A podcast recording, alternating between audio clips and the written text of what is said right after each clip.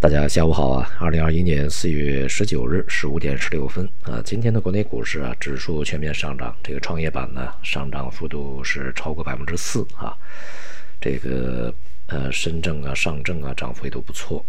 呃整体来讲呢，行业和板块也都是普遍上涨，个股上涨多，这个下跌的少啊。那么我们在上周讲的这个核心资产在附近水平啊，呃看到了一些承接迹象。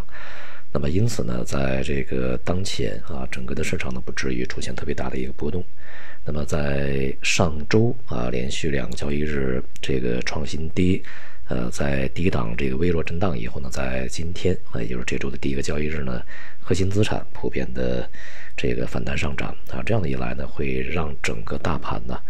在近一段时间至少啊。这个不会出现特别猛烈的一种波动啊，这种这个风险呢就大大下降，从而呢也使整个市场呢得以啊重新回到一个区间里面去进行整理。这个整理的区间呢大致是从上月三月份的上旬啊，那么到现在所形成的一个区域。那么以这个上证指数来说呢，大致也就是三千三到三千五啊。当然这是一个相当模糊的一个区域啊，下面呢也有可能会。呃，击穿啊，上面呢也有可能会刺穿啊，都有可能。而近一段时间呢，市场的整体气氛呢相对比较友好一些啊。一个像外围市场，呃，欧美股市呢都是普遍走高。呃，在上周啊，这个亚洲股市是相较欧美股市呢是弱得多。那么在整个的外围市呃市场这个比较稳定的情况下呢，亚洲市场单独走软啊，大幅走软的这个概率也不是特别大。呃，整体而言呢，这个其他的一些因素呢也是呃相对比较这个温和一些啊，比如说美国的长债收益率也是在进行调整，而市场上呢也没有出现特别多的这个足够级别的啊负面因素的冲击，大家也都还是要等待一些业绩的公布啊，等待一些这个具体的结果出来以后啊，再去选择一个比较重要的方向。不过呢，市场仍然是在整理调整的过程中啊。呃，一些这个板块，无论是科技板呐，还是之前的一些热门，呃，超跌板块，还是这个抱团的瓦解以后的板块，当前那种这个上涨呢，它就是反弹啊。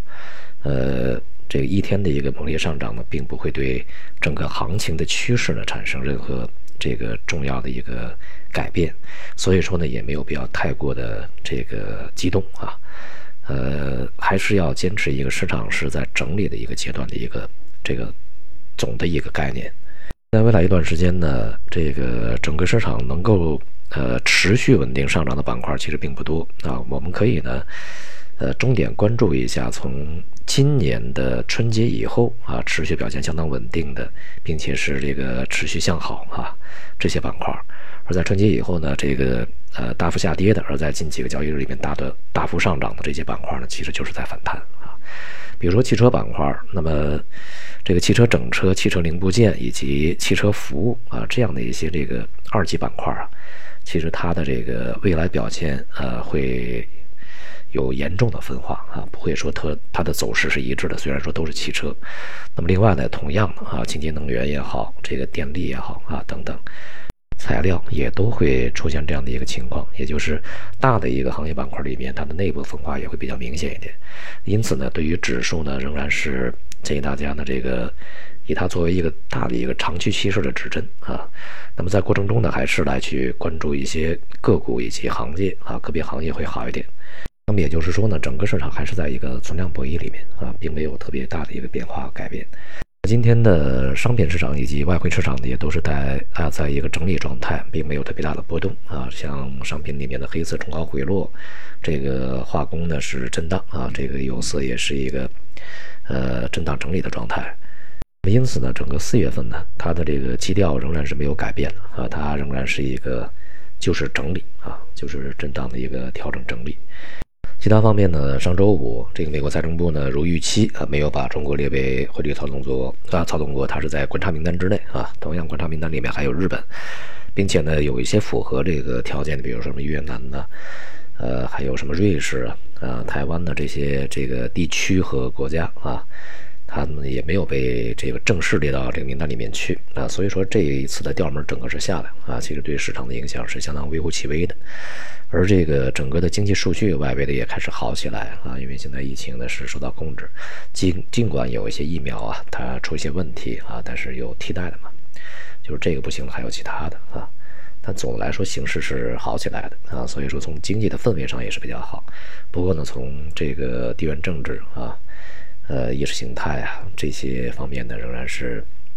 这个进一步升级的啊。同时，从科技的层面也是进一步升级的啊。这国与国之间的对峙，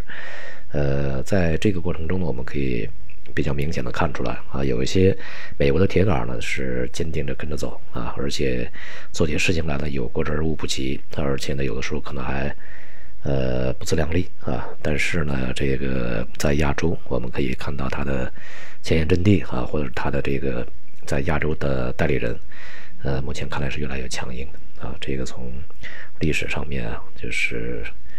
绕不过去的啊一个障碍。也是克服不了的一个问题啊，这个恐怕很难啊，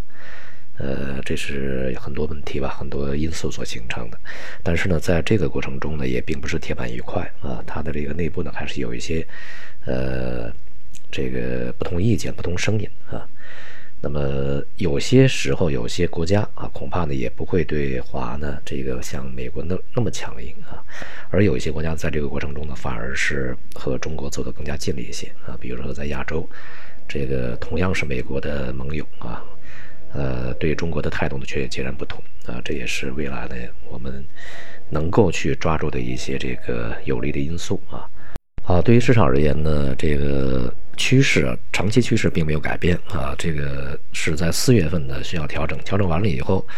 各类资产各个市场就会回到之前的一个这个趋势里面去。那么因此呢，在四月份呢，我们呃这个有的机会啊可能大多数是一些短线啊，但是这些短线呢把握起来就不是特别的这个稳妥啊，像今天的一些波动啊，可能明天就一下子就消失。无论是股市啊、商品和汇市，在这个四月份以后，预计五月份啊都会回到之前的路线里面去。呃，所以呢，这个尽可能的去区分一个长期趋势和短期的波动的区别啊。好，今天就到这里，谢谢大家。